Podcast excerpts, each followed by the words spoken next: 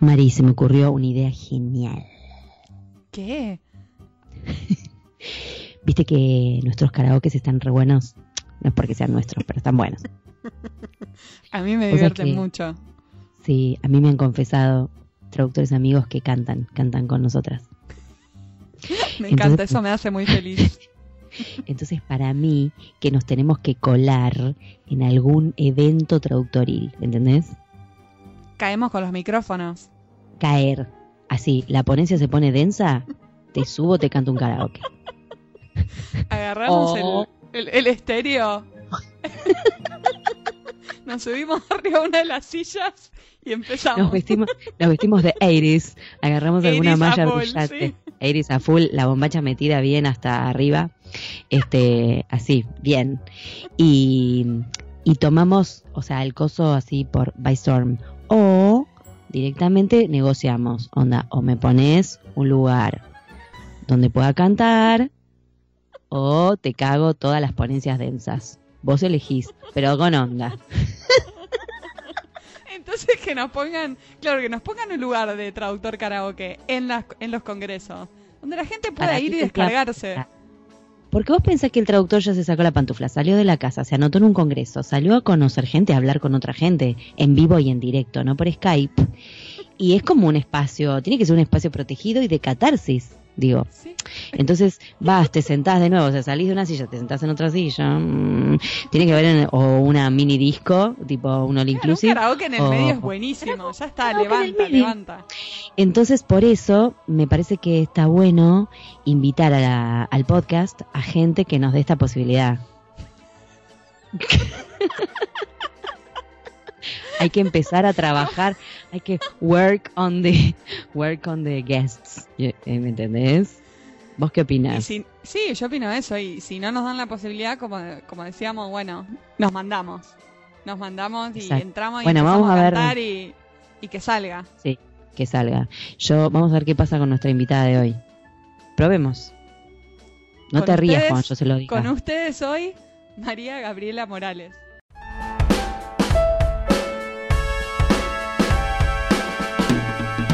Hoy tenemos el agrado de entrevistar a María Gabriela Morales.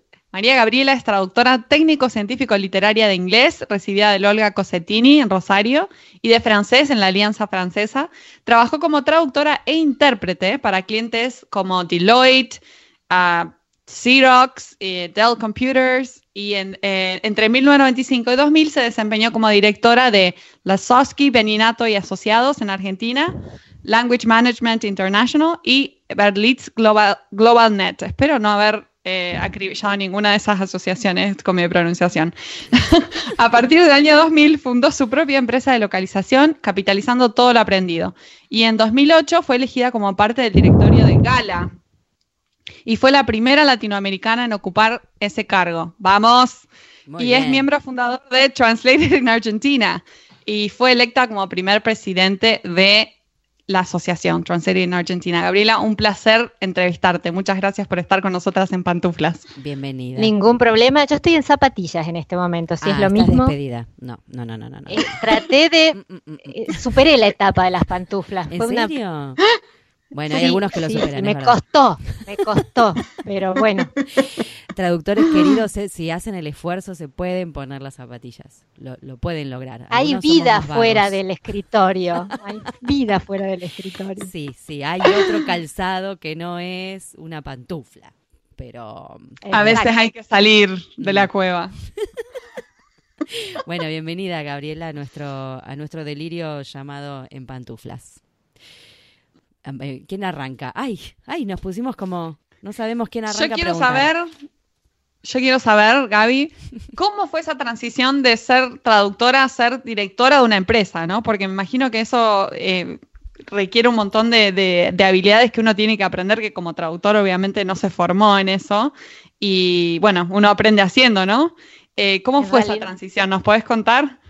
En mi caso fue con una gran dosis de inconsci- inconsciencia. Es el mejor motor. Está- Exacto, estamos Sí. hablando de hace, eh, bueno, vamos a hablar de años. Hace 20 años este, me llamaron por teléfono una persona que había conocido en un congreso diciéndome que tenía un proyecto de traducción de 20 millones de palabras Ah, Por Dios. chiquito. de inglés a castellano y que necesitaba armar un equipo de trabajo y como era un proyecto que iba a requerir por lo menos un año de trabajo, pensaba que lo más este, sensato era organizar una empresa. Claro, Eh, yo directamente. Exacto. Yo dije que sí y así empezó la primera empresa. Entonces, Valiente, valiente. o inconsciente total. Este, me, me inclino más por la parte de inconsciente. Era, era tan joven, en realidad, era tan joven. Joven en y momento. arrojada. Por supuesto. Claro. Y bueno, y así empezamos. Y eso fue la primera, o sea, fuimos la, la oficina de la Soski Beninato y Asociados en Argentina. La Soski Beninato y Asociados era una empresa de Brasil. Este, y bueno, el proyecto nos llevó exactamente un año. Cuando quisimos acordar, teníamos un equipo de trabajo precioso con 20 traductores in-house, diseñadores gráficos, un ingeniero que revisaba todas las traducciones que hacíamos. Ese primer proyecto fueron los manuales de instalación, operación y mantenimiento de turbinas de gas y vapor para GE, para General Electric, Ajá. Ah, para una planta que se iba a instalar en eh, México. Wow. wow. Exacto. Fue realmente específico encima.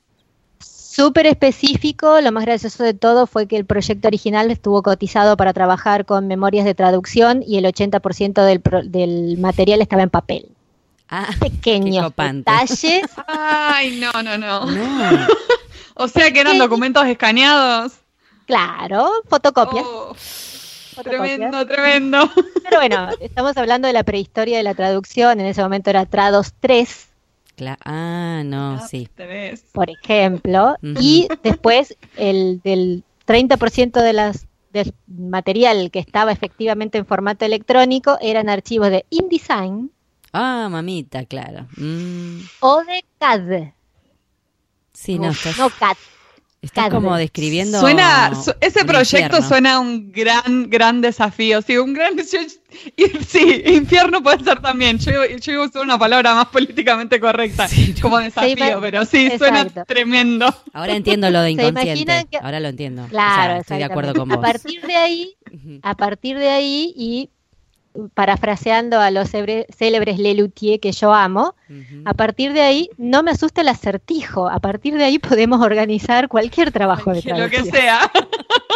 Y te digo que para lo que estás contando, con todo lo, lo específico que es, con todos los contratiempos que ya, ya vislumbramos, ¿no? Con todo lo que dijiste, eh, y esta inconsciencia, este arrojo de juventud, eh, la verdad que lo hicieron muy bien, porque hasta calcularon bien el tiempo. Si les llevó un año y es lo que pensaban. Eh, ahí es, ahí sí, podría sí, ser sí, la primer, el primer problemón, o sea, haber calculado mal lo que te iba a llevar a hacer el trabajo. No, no, calcular mal porque pensábamos que podíamos trabajar con memorias de traducción y no pudimos. Claro. Tuvimos que tipear absolutamente todo y además Ay. partimos de la base que en ese momento ninguno de nosotros, ni siquiera yo, sabíamos manejar una memoria de traducción. Claro, claro. O sea, bueno, fue, fue toda una aventura, digamos, Sí. toda una aventura. Grosa aventura. Arrancaron con todo, Exacto. digamos. Bueno, a partir de ahí, al año nos fusionamos, nos adquirió, nos compramos, como sea, eh, Language Management International, que era una agencia de traducción con Ah. oficinas en Estados Unidos, eh, Europa, que era Ámsterdam, eh, bueno, la oficina de Río de Janeiro y Singapur. Ah, mira. Entonces pasamos a tener oficinas en cinco países. Y a los dos años nos compró, fusionó, adquirió Merchant Acquisitions, Merging, digamos. merging acquisition, sí. Exactamente, eh, la unidad de negocios de servicios de traducción de Berlitz, que era Berlitz Global Net, y en ese momento, estamos hablando del año 1999, Ujú. éramos la empresa de traducción más grande del mundo, Wow. con oficina en Rosario. La oficina de castellano estaba en Rosario y otra oficina en Chile. Mira En el año 2, exacto, y yo sin, y yo de pantuflas a eso.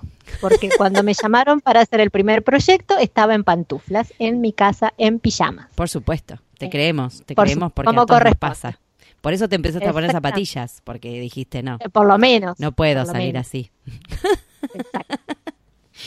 Qué Este, genial. ¿Cómo y en el año sí, 2, perdón. En el año 2000, Berlis decide reestructurar sus operaciones en América Latina, lo cual significó cerrar la oficina de Rosario. Es la ¿Y dónde quedó? ¿Sigue existiendo? Eh, Berlitz después la compró Baun y a Baun lo compró Lionbridge, o sea que no. No. Así que bueno, en el año 2000 empezamos de nuevo. Cambiamos el cartel en la puerta y empezamos otra vez, esta vez sin jefes ni accionistas ni nada por el estilo, pero con muchísima experiencia, muchísima exposición al mundo y a lo que es la verdadera, o por lo menos eh, la oportunidad que nosotros tuvimos de ver lo que era la industria de la traducción. Claro. Donde la, el trabajo de un traductor en pantuflas en su casa se tiene que combinar para lograr lo que el cliente final necesita en tiempo, en forma y dentro de un presupuesto. Entonces es, fue la manera en la cual aprendí, por lo menos personalmente, de qué se trata la industria de la traducción, de, haber tenido la posibilidad de ser partícipe de monstruos este, multilingües, multinacionales, este, con requisitos y exigencias y, digamos, es otro mundo. Sí. Es otro mundo, pero eh, yo sigo siendo traductora, yo me recibí de traductora, trabajé como traductora. Al día de hoy, cada vez que puedo, hago una traducción. Este, y trato de entender o combinar o hacer de intermediaria entre lo que piden las grandes empresas multinacionales y los traductores que tenemos trabajando aquí en, en casa.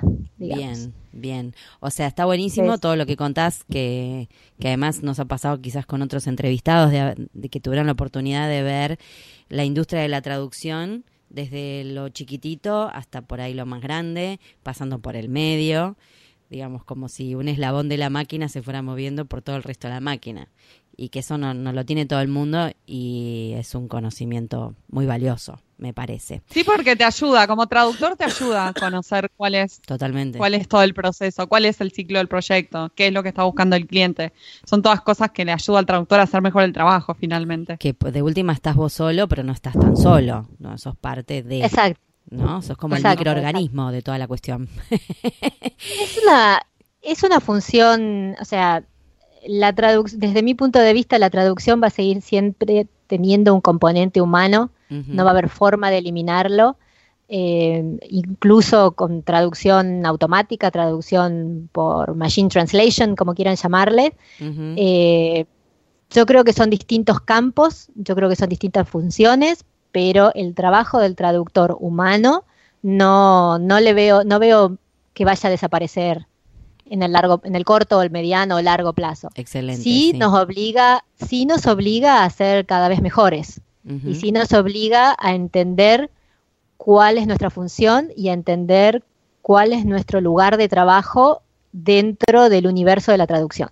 Exacto. Sea industria, sea arte, creo que hay lugar para todos y que todos los lugares son válidos y que no por eso un lugar es mejor o peor que el otro. Creo que excelente. Es, me, encanta cómo lo, me encanta cómo lo, describiste. Más clarito, más clarito, échale agua. Eh, bueno, tomando todo esto que vos estás contando, mm, y aparte, bueno, con, con, lo que ya más o menos el pantallazo de la experiencia que nos, nos acabas de contar, eh, ¿cómo surgió lo de Translated in Argentina? que es la asociación que estás eh, presidiendo. Contanos un poquito Otra el, vez. el origen. El origen surgió también en una forma, por un lado inconsciente y por otro lado le podemos echar la culpa a alguien con nombre y apellido, lo cual es fantástico. Dale, me encanta. No, nadie chumea nada acá. Tira un nombre, tiranos. Ah, perfecto. La culpa de todo. de todo la culpa de todo esto la tiene uno de mis primeros socios de trabajo, que es Renato Beninato. Renato Beninato es un... Em, no es traductor siquiera, ese es el problema.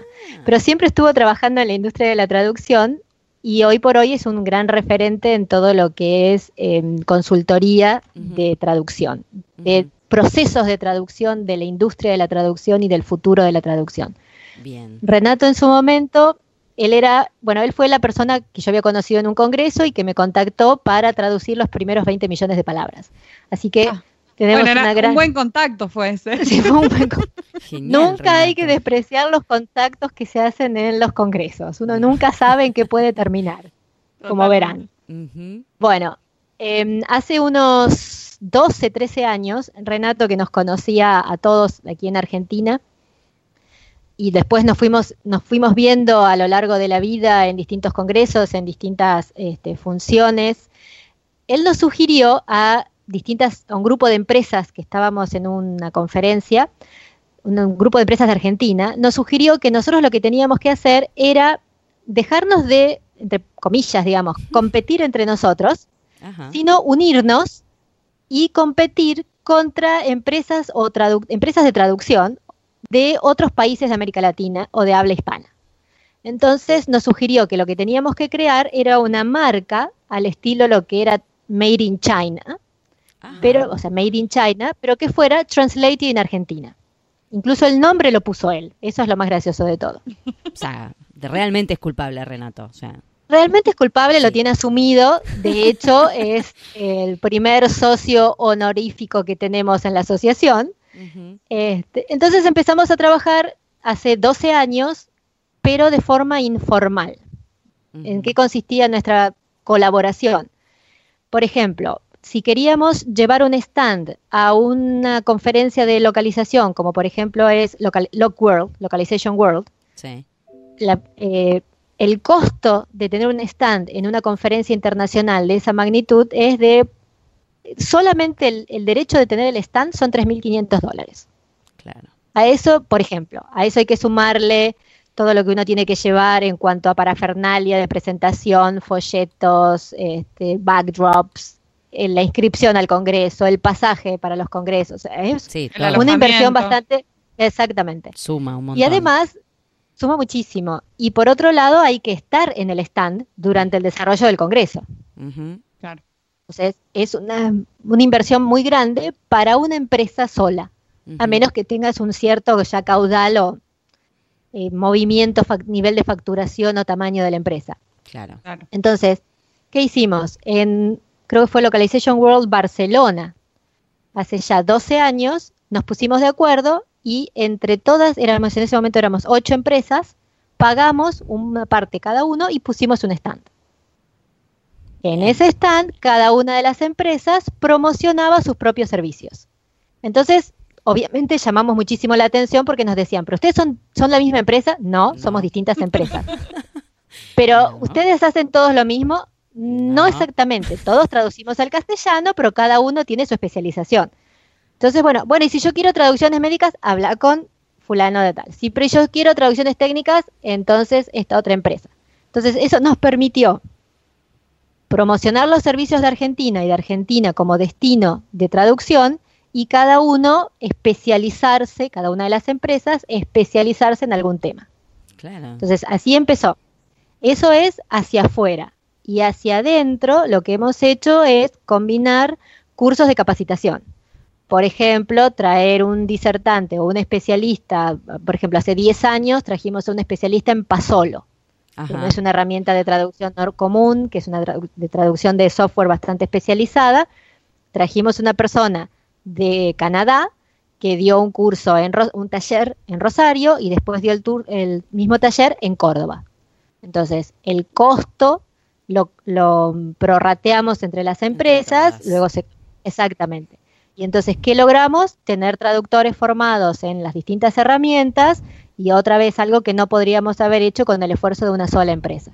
Claro, Entonces, genial. el origen Bueno, fue es, ese. es unir las fuerzas para bien de todos, me encanta.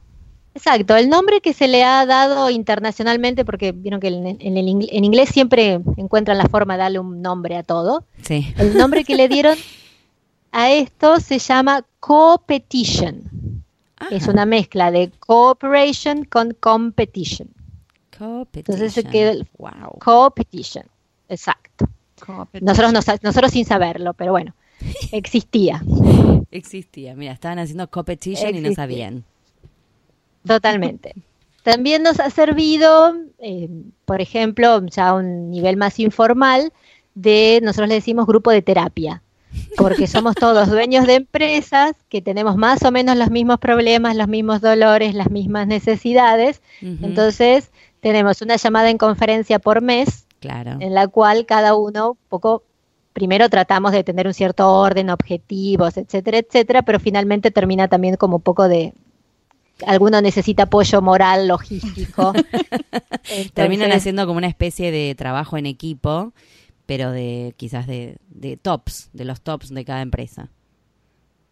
Sí, partimos de la base que la mayoría somos originalmente traductores, que hemos crecido por distintas vías, terminamos siendo dueños de empresas. Claro. En mi caso, por ejemplo, fue algo más violento, otros han crecido en forma un poco más orgánica, este, o una forma natural en la medida que ha crecido el volumen de trabajo, termina constituyéndose en empresas. Entonces, cada uno tiene distinta, distinto camino de llegada, digamos, ¿no? Claro. ¿Y quiénes pueden ser socios de, de, de en Argentina? ¿Son solo empresas de traducción? ¿También aceptan socios que son traductores o cómo es? bueno, ese es una fue uno de los grandes temas de debates que tuvimos, sí, porque bueno, o sea, primero empezamos como un grupo.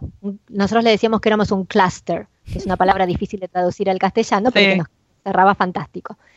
Pero luego, a medida que fuimos avanzando, llegamos a la conclusión de que si queríamos tener algo un poco más organizado y queríamos tener más formal, el camino lógico era constituirnos en asociación. Entonces, desde el año pasado nos constituimos en una asociación civil sin fines de lucro. Entonces, eso nos obligó a tener un reglamento, a tener un estatuto, un código de ética, una contadora, etcétera, etcétera, etcétera. lo que costó sacar la quit, no tienen, tienen idea lo que fue conseguir una quit para la asociación. Más difícil que los 20 millones de palabras de las que hablabas antes, seguro. Honestamente, honestamente, creo que sí. Sí, te Qué locura. Este, pero bueno, en el momento que establecimos la asociación como tal y, elaboramos el reglamento, el estatuto y el reglamento, fue cuando tuvimos que decidir, bueno, ¿es solo para empresas o para quién está abierta la asociación? Y ahí en ese, después de muchos debates, no siempre estamos de acuerdo todos, eso por ejemplo, que quede bien claro, no siempre estamos de acuerdo todos. Cuando tenemos que decidir algo, votamos. Bueno, finalmente la, exacto, y por mayoría simple. Por mayoría simple se aprobó que la asociación iba a estar abierta a todos los actores de la industria de la traducción. Esto significa que todo aquel que se sienta parte de la industria de la traducción puede asociarse. Obviamente, empresas de traducción, grupos de traductores que no estén constituidos como empresas, pero sí como grupos que tengan una identidad como grupo de traductores, traductores autónomos, diseñadores gráficos, ingenieros de software, em, redactores de contenido, creadores de contenido, eh, otros colegios, otros traductores, otros, otras asociaciones, em, instituciones. O sea, estamos abiertos a todos aquellos que se sientan partes de la industria de la traducción. La única diferencia que tenemos es dos tipos de socios. Socios activos y socios adherentes. La diferencia entre socio activo y socio adherente es el valor de la cuota y las, eh, la capacidad que tiene el socio activo de votar en las asambleas y formar parte de la comisión directiva. Los socios adherentes no pueden votar, sí pueden hablar, tienen voz, pero no tienen voto en las asambleas y no pueden ser parte de la comisión directiva. Pero todos los demás, o sea, todos los socios gozan de los mismos beneficios. ¿Se quedó claro? ¿eh? Sí, ¿Cuáles son los beneficios específicamente? ¿Quién es alguien que se quiere asociar? ¿Qué beneficios tiene de formar parte de Translated en Argentina? Además de estas misiones comerciales y, reuniones.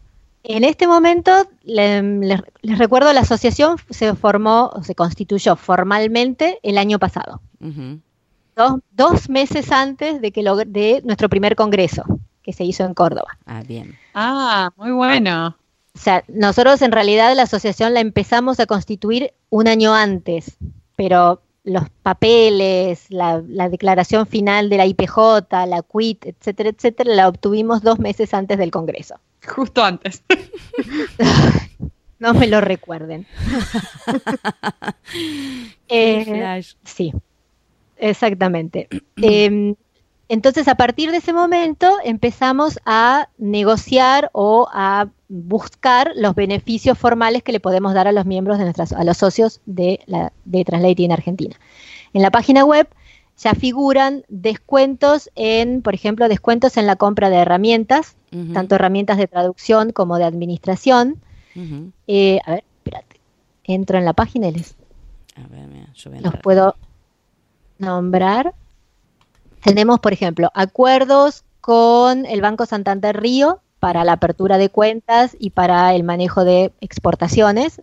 Les recuerdo que la traducción o los traductores o las empresas de traducción somos exportadores de servicios. Entonces, estamos eh, inmersos o sumergidos, no sé cómo sería la palabra, en lo que es la exportación de servicios, en lo que se refiere a eh, facturación y cobro. Sí. Tenemos em, descuentos en la compra de herramientas de, de HESPoint, de AAT, de Plunet. Tenemos descuentos en los cursos de formación de Trágora, que es eh, una, mm, una entidad de formación de traductores en España que tiene cursos en, a distancia. Tenemos descuentos en la adquisición de la revista Multilingual, que es la revista de divulgación de la, empresa, de la industria. Tenemos descuentos en los cursos que organiza The Localization Institute, que es, por ejemplo, Localization Institute es una entidad de Estados Unidos, mm. que es uno de los la única que tiene cursos de certificación para, para gerentes de proyectos de localización, por ejemplo. Eh, el año pasado se realizó una jornada, un, taller en Rosario, porque la certificación de gerentes de proyectos se realiza eh, un curso en línea de aproximadamente dos meses y luego un taller presencial donde se rinde el certificado. Y el año pasado se realizó uno en Rosario, con el auspicio de Translating en Argentina. Este es un curso que se hace en todo el mundo. tenemos, bueno, sí, y luego tenemos convenios con distintas asociaciones como Gala, que es la asociación de empresas de traducción más grande del mundo, ELIA, que es la, Asociación de la Industria de la Traducción de Europa, y ATC, que es la Asociación de Empresas de Traducción del Reino Unido. Tenemos convenios de reciprocidad con estas tres entidades que nos ofrecen descuentos en todos los congresos y eventos que ellos organizan. Entonces, eso también es bastante, por el solo hecho de ser socio de um, Translating en Argentina, eh, se, se puede aplicar y tener eh, descuentos en los cursos y los congresos que ellos organizan. Por ejemplo, el congreso de gala que se hizo el año el mes pasado en la ciudad de Boston, em, el equivalente a lo que era el descuento de inscripción era prácticamente el costo de la membresía de Translating en Argentina. Entonces, una empresa que se, que se inscribe prácticamente recupera el costo de su membresía en un congreso. Genial eso. y Gaby, contanos un poco más de la reunión eh, o el congreso que hicieron en Córdoba de Translating en Argentina. ¿En qué consistía? Había... Sí, fue un congreso de tres días, un día de talleres y dos días de ah. ponencias generales. Eh, a ver si desde la página... Tres días es, un montón, o sea, había un montón de, contenido. Wow. Es muchísimo, honestamente. Eh, a ver si les cuento. Tuvimos em, disertantes, a ver, tengo el programa completo. Eh, tuvimos disertantes invitados de España, de Finlandia, de Reino Unido y de Estados Unidos. Em, hubo, por ejemplo, de España estuvo invitado José Castro Roy, Ah, José Castro, que anda por todos lados. José Castro. Él es re famoso. por supuesto, exactamente. De, él dio un taller sobre, sobre introducción al doblaje. Ajá. después estuvo, y él fue el encargado también de dar la, charla de apertura. Entonces, por ejemplo, el tema de su keynote fue ¿Por qué amo este trabajo? Mi vida como traductor y los cambios que vi en la industria. Qué bueno. Muy, muy buena. Muy interesante, me encanta. Luego de los eh, em, disertantes invitados estuvo Jessica Rasky de Reino Unido, que dio, dio un taller sobre em, para gerentes de proyecto, un taller especializado en gerentes de proyecto, y otro, luego una charla que se llamaba Your Competitors are Calling Your Customers. Entonces, como Tremendo. Exactamente. Muy, tratamos de, de traer temas que llamen la atención y que, digamos, que generen charla, que generen debate. ¿Y el congreso se organiza una vez por año o cada cuánto se hace? No, cada dos años. Y cada dos pensando. sí, porque. Imagino que debe ser un montón de trabajo. Es muchísimo trabajo, es muchísimo trabajo. Lo hacemos en nuestro rato libre. Te podés imaginar la cantidad de rato de tiempo libre que tenemos los distintos dueños de empresas. Tenemos muchísimo tiempo libre. eh, pero bueno, empezamos a trabajar en el próximo que eh, todavía está, la fecha final todavía no está definida, pero es en el 2019. Bien. Buenísimo. Eh, el congreso se hizo en el auditorio del campus de la Universidad Siglo XXI en Córdoba, que es espectacular. Realmente es un, una, son instalaciones, un edificio de, primerísimo nivel. Em, bueno, y otros, por ejemplo, hubo otros temas, una traductora de aquí de Rosario, que viajó a Córdoba, dio una charla sobre su experiencia en interpretación telefónica, o sea, desde su punto de vista, ella haciendo interpretación telefónica para otras empresas, eh, dio su, punto de vista, sus consejos. Em, después estuvo em, Carolina Mántaras, que también contó su experiencia y cómo trabaja en el Banco Mundial, por ejemplo, o sea, cómo ella gestiona proyectos multilingües en el Banco Mundial, contó su mm. experiencia su punto de vista. Eh, muchísimos, o sea, muchísimas charlas, obviamente sobre herramientas, hubo talleres prácticos sobre herramientas, después de comparación de las distintas herramientas, em, de, también de lo cómo interviene la parte de diseño gráfico. Claro. Em, o sea, muchos, muchos temas. No, nos convenciste, Gaby, que ya en el próximo congreso vamos con Paola. No, yo te iba, a sí, en realidad de caladura te iba a decir si por el próximo podemos organizar un barcito tipo café concert, ponemos un micrófono y hacemos el karaoke. Sí. ¿Qué opinas? Eh, de, hecho, de hecho, en este momento que estamos trabajando en el listado de ponencias, las tengo anotadas con un signo de pregunta. Tenemos tiempo, Marina, para preparar ya, preparamos algo, preparamos algo de una. Se puede. Las tengo anotadas con, un signo de preguntas, exactamente. Eh, si van, a ver, les paso, les paso el enlace, a ver, al congreso, a la página del Congreso. Eh, la verdad que fue muy lindo, muy disfrutamos muchísimo a pesar de todo el trabajo que significó, disfrutamos muchísimo, tuvimos muy buenos comentarios de los asistentes, tuvimos más de 240 asistentes Ah, Para nosotros fue, sí, sí, sí, fue realmente un éxito. Eh, tuvimos obviamente sorteos de licencias, licencias de traducción, licencias, o sea, licencias de trados, licencias de WordFast, licencias de MemoQ. Qué bueno. Eh, mm, la verdad que sí, fue muy, muy interesante, toda una experiencia. Eh, tratamos de que fuera lo más interactivo posible. Mm. Eran charlas de media hora, Así que si en media hora no podías explicar tu idea, eh, no la ibas a poder explicar. bueno, les dieron bastante tiempo. Empezaba la musiquita de los Oscars, como cuando te cortan el discurso.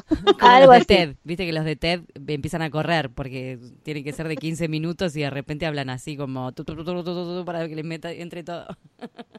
Exacto, exactamente. fue un abanico bastante grande de, ponencias, entre las hubo disertantes de mm, Uruguay, de Brasil también, porque se abrió un llamado a ponencias, entonces se recibieron ponencias, por ejemplo, de, Uruguay, hablaron sobre el desafío de capacitar intérpretes en Uruguay, o sea, cómo, realizan ellos la parte de capacitación de intérpretes.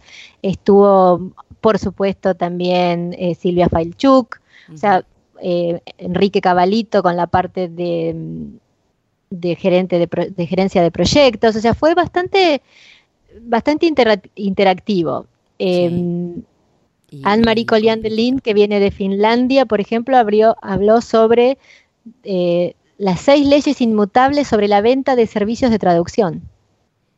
Ay, ah. Ya la quiero escuchar. Eh, re interesante, está buenísimo. Sí. Sí. Sí. Y la verdad que fue muy variado e interesante. Vamos a ver qué hacemos el año próximo. Bueno, muy Es bien. todo un desafío. La verdad que sí, no, está buenísimo y con Marina nos vamos a poner a trabajar. Ya, va- te- ya te vamos a presentar algo copante, trataremos. Bien, bien. En, en media hora. Este, sí, ese va a ser, eso va a ser el, el gran desafío, porque tenemos 15 minutos cada una nada más, Marina, ¿eh? Ojo, ojo. En realidad tienen 10 minutos cada una y 10 minutos para preguntas. Q&A, claro. Q&A. 20 Bueno, minutos. más difícil. Lo bueno, cual es un grave problema, sobre todo para las mujeres.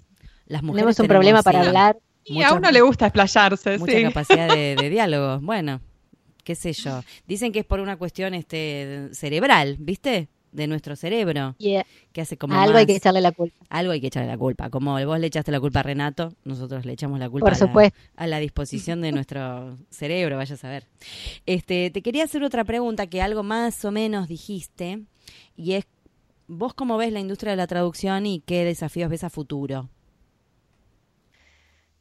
El futuro es que cada vez hay más contenido para traducir, Ajá, porque en la medida que hay nuevas herramientas que permiten la traducción automática, estoy haciendo señas de comillas, sí, las automática, yo me di cuenta. exacto. Sí, Este, eso hace que las personas quieran comunicarse más, quieran eh, tener acceso a más información. Aparte, el con- los contenidos están ahora en Internet, entonces cualquiera puede acceder a cualquier tipo de contenido y la traducción automática sirve hasta un cierto punto.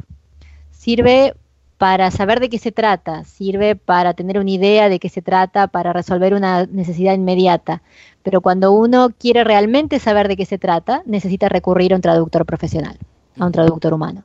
Entonces, así como muchas, uno puede pensar que muchas empresas, empresas hablando como clientes finales, generadores de contenido, se pueden conformar con tener la traducción hecha por traducción automática, el mensaje no queda 100% claro.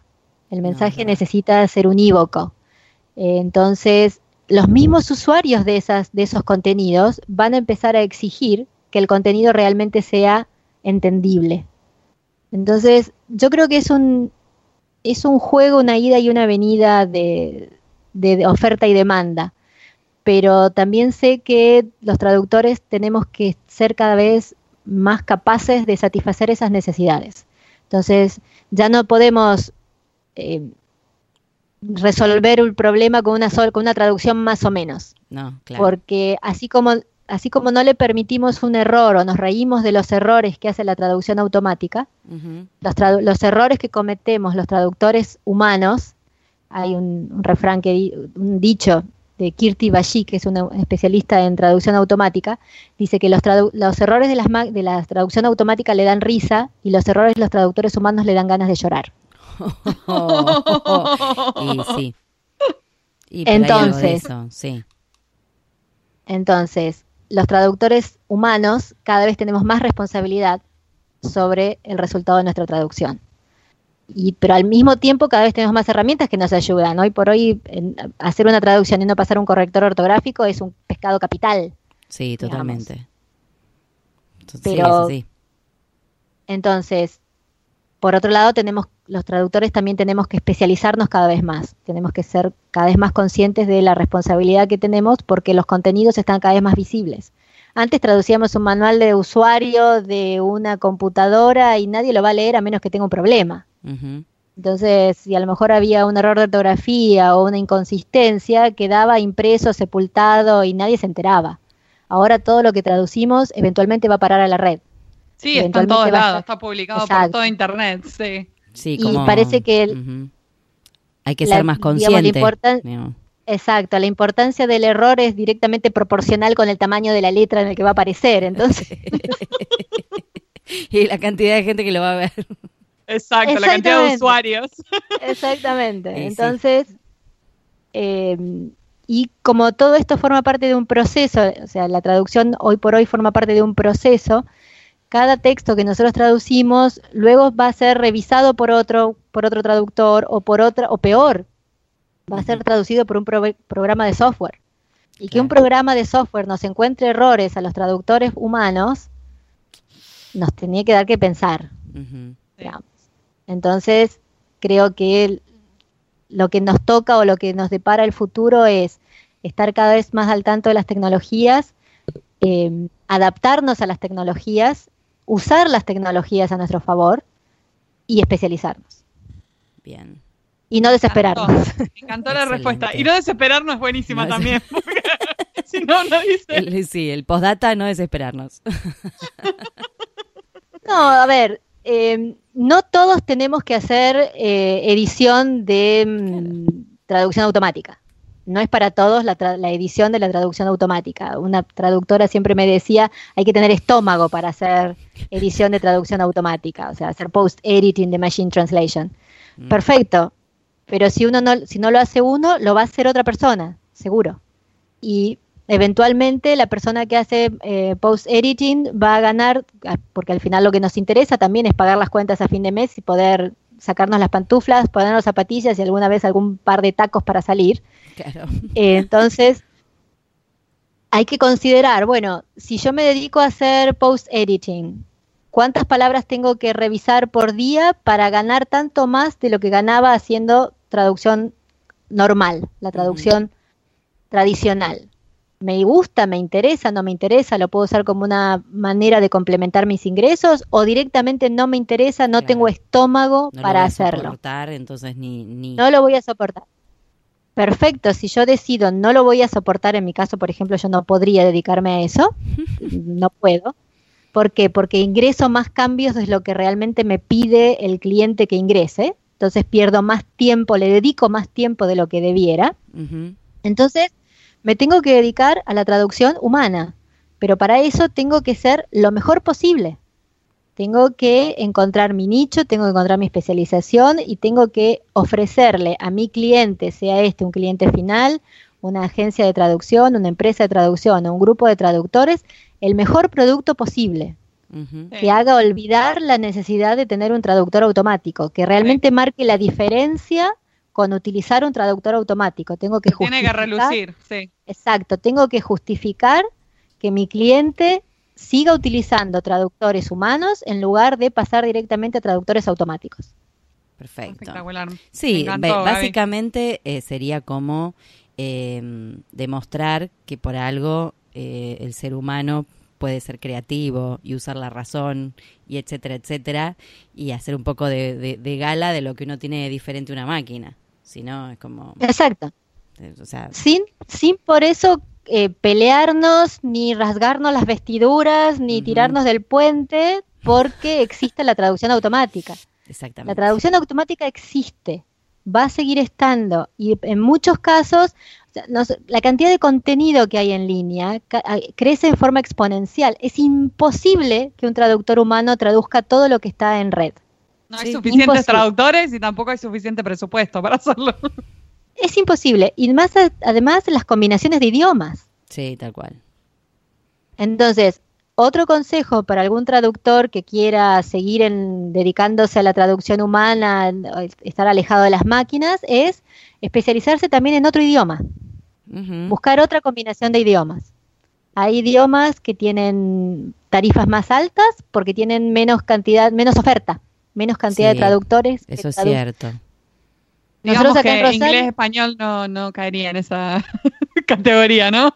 Y no, No, yo diría que no. te diría que no. yo diría que somos todos. demasiados. Eh, somos demasiados. Ya somos muchos. Sí. Sí, aquí en Rosario, por ejemplo, hay una traductora que era traductora de inglés a castellano y se especializó en montenegrino. Apa. Divina. Entonces uno tiene la experiencia y lo que significa el proceso de traducción, las herramientas, los conocimientos y el idioma castellano, lo que tiene que buscar es otro idioma de origen, no traducir del porque a nosotros nos piden traducir a nuestro a nuestra lengua madre, A nuestro idioma materno. Entonces, la eh, poder eh, traducir de otro par de, o sea, otro par de idioma, incorporar otro par de idioma, no nos va a resultar tan difícil como creemos. En tres o cuatro años se puede aprender otro idioma para traducir al castellano. Ese es un Me Entonces- parece re consejo, buen ¿eh? consejo. Sí, es la Sí. primera vez que, que escucho ese consejo y me parece buenísimo. Porque tenés razón en realidad, uno quizás lo piensa como, ay, yo estudié tantos años inglés que no, no tengo tantos años para estudiar otro idioma. Pero la realidad es que ya el cerebro ya absorbe de otra manera y ya de... Algunos de ya ni absorben Bueno, directamente. de- depende, bueno, depende cuántos callos tenga en la cabeza, señora. Pero en general, en general es como que cuando vas a aprender otro idioma, es cierto. Lo que pasa es que yo eh, fui a aprender otros idiomas por placer. Entonces nunca me lo, me lo planteé como para usarlos para traducir. Pero. Como quizás- carrera, exacto. Claro.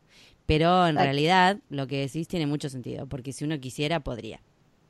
No sé si Exacto. montenegrino, no te sabría, no sé, no sé. No sé si me meto en árabe, si puedo llegar a sacar algo, pero quizás alguno más cercano. La vida te da sorpresas, digamos, dice.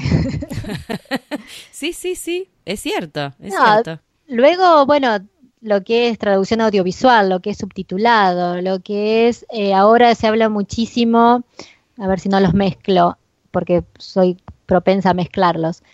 ¿Cómo se trabaja ahora para agregar texto para personas con discapacidad auditiva y voz para personas con discapacidad visual? Sí. Entonces eso es otra, es otra rama también Sí. en la cual los traductores pueden participar. Em, otra, otra especialización también es la traducción y la, la generación de contenidos. O sea, para más contenido para seguir traduciendo. o sea, autocrear más trabajo para nosotros mismos. Exactamente, exactamente. O sea, la- no, no encasillarnos en la traducción de inglés a castellano y no tengo más trabajo. Claro. Sí, igualmente eh, también creo que todo lo que vos estás diciendo, que está re bueno, eh, a veces responde a determinadas, va, no responde, le cabe a determinadas personalidades. Hay gente que es como mucho más eh, de salir a buscar más opciones y hay gente que prefiere quizás estar y esperar y recibir o bueno, no sé. eh, te estoy diciendo quizás una boludez. Pero mm, habla, o sea, hay, hay personas que tienen un espíritu más emprendedor, ¿no? Digo, que van como más, más al frente. Y Por supuesto. en tu caso, más allá de que haya sido pseudo accidental, vos tenés un espíritu emprendedor, claramente, por todo lo que nos estás contando. Así que la siguiente pregunta y última, si ya te, liberamos, sería, ¿qué consejos le darías vos a un traductor hoy? Joven, no tan joven, importa. Alguien con ganas, con espíritu emprendedor, con una cosa así, con un empuje para arrancar su propia empresa o su propio emprendimiento, lo que quiera hacer con la traducción. Un consejito, a ver si se, qué se te ocurre. ¿Que llame a Renato? No, no vale. No, no vale, ya no. Ya está, ya está, Renato, ya está. Ya está, ya está, ya fue. Ya fue. Eh, le, le voy a dar un consejo que a mí nunca nadie me dio y que es todo lo contrario por lo cual yo decidí estudiar traductorado. Ajá. Yo decidí estudiar traductorado porque no me gustaban los números. Genial. Y desde a partir de este accidente o esta, digamos, este hecho en mi vida que determinó que quedar al frente de una empresa, lo único que hago son números, presupuestos, cotizaciones. Entonces, si uno quiere dedicarse a la traducción, ya sea como freelance, como empresa, como grupo de traductores, tiene que saber cuánto vale su trabajo, no cuánto cuesta, cuánto vale su trabajo, Vale. cuánto necesita que valga su trabajo. Entonces, ¿cuánto necesito para pagar el alquiler? ¿Cuánto necesito para comer? ¿Cuánto necesito si me enfermo? ¿Cuánto necesito para pagar el monotributo? El monotributo hay que pagarlo. ¿Cuánto necesito para poder irme de vacaciones? Entonces, en función de eso, hacer una cuenta razonable y ver qué posibilidades tengo de llegar a ese monto por mes. Porque uno a veces piensa, no, yo me voy a dedicar a traducir, pero ¿de qué va a comer? ¿No es cierto? O sea, tal vez es una posición un poco más cínica, tengo unos cuantos años en la industria, tengo unos cuantos años trabajando, pero es una cuenta que hay que hacer. Entonces, después, a veces uno tiene que darse cuenta que a lo mejor el primer año va a tener que trabajar por una tarifa. Yo la primera tarifa que me pagaron hace mucho tiempo fue 0,0004 por palabra. Sí, pero eso da como un número negativo directamente. Casi, negativo, pero yo estaba fascinada porque fue mi primer sueldo, fue mi primer pago, mi primer factura. Entonces, entonces tengo que demostrar también, no me sirve de nada pelearme, decir nadie me paga o, eh, los, los o sea, no voy a empezar a hablar de, de los colegios de traductores, tienen sus aranceles, hay comités de ética, etcétera, etcétera, etcétera, pero la realidad, o sea, la, es la única verdad. Entonces, si yo quiero que me paguen más por mi trabajo, tengo que demostrar que lo valgo. Claro. Y si en algún momento tengo que hacer cuatro trabajos a una tarifa más baja, porque en ese momento es lo único que, que encuentro, lo tengo que hacer y de la mejor manera posible, para demostrar que mi trabajo vale más que eso. Y buscar los clientes que realmente me paguen mi trabajo, los clientes que me paguen los zapatos que estoy usando o los zapatos que quiero usar, digamos. Entonces, a lo mejor significa trabajar tres meses con un cliente, dos meses con otro, pero seguir permanentemente capacitándome, seguir permanentemente buscando otras oportunidades, ir a donde hay otros clientes, ir a los congresos, ir a los cursos de capacitación, asociarme, participar en actividades. Eh, yo los primeros años antes de ser, antes de tener la empresa, cuando era traductora, era secretaria de la en ese momento Asociación de Traductores de Rosario, que en ese momento no era colegio la Asociación de Traductores. Entonces, ¿qué, ¿cuál era mi función? Pasar a máquina, porque no había computadoras todavía, la gacetilla, llevarla a la fotocopiadora, fotocopiarla, doblarla, pegarle la etiquetita y llevarlas al correo. Todo eso. Para los 240 traductores que había en Rosario en ese momento, en la Asociación de Traductores. Ahora, entonces, a veces implica hacer eh, trabajo pro bono, a veces trabajo implica capacitarte, exacto. Y siempre buscar el cliente ideal. Y una vez que uno tiene el cliente ideal, cuidarlo. Cuidarlo mucho. Sí, sí. no hay que achancharse, no hay que dormirse. No. No hay que dormir. Te queremos agradecer tanto por esta entrevista porque fue espectacular. Todos los consejos que diste me parece que son súper valiosos. Espero que todos escuchen y los pongamos en práctica y demos lo mejor de uno para ser la mejor versión de, nosotros mismos que podamos ser. Así que te agradecemos cualquier cantidad tu tiempo, Gaby. un placer, gracias a ustedes por su interés en, nosotros. Y bueno, Translating en Argentina es una asociación que recién empieza. Empezamos eh, trabajando, como te digo, en forma informal, ahora somos una asociación civil eh, la fuerza de todas las asociaciones está en los socios, en los miembros, en las partes que lo conforman. Entonces es trabajo voluntario. Eh, estamos abiertos a ideas, queremos, queremos más ideas, se nos están acabando las nuestras. nuevas ideas, nuevas, ideas. nuevas ideas, nuevas ideas y desde ya les, ya les contaremos cuando tengamos la fecha definitiva para el próximo congreso. Excelente. Bueno, yo por mi parte te agradezco también, igual que Mari, y un placer conocerte. La verdad que fue muy muy buena la entrevista, muy clara, muy linda, muy inspiradora y espero que los oyentes piensen lo mismo que nosotras. Así que nuevamente gracias por estar con nosotras en Pantuflas.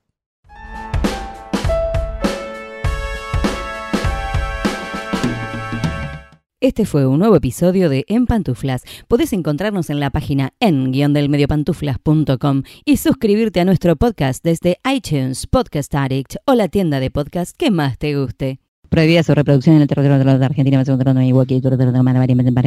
traducciones, las pantuflas de flamenco son mías. Y las de tigres son mías.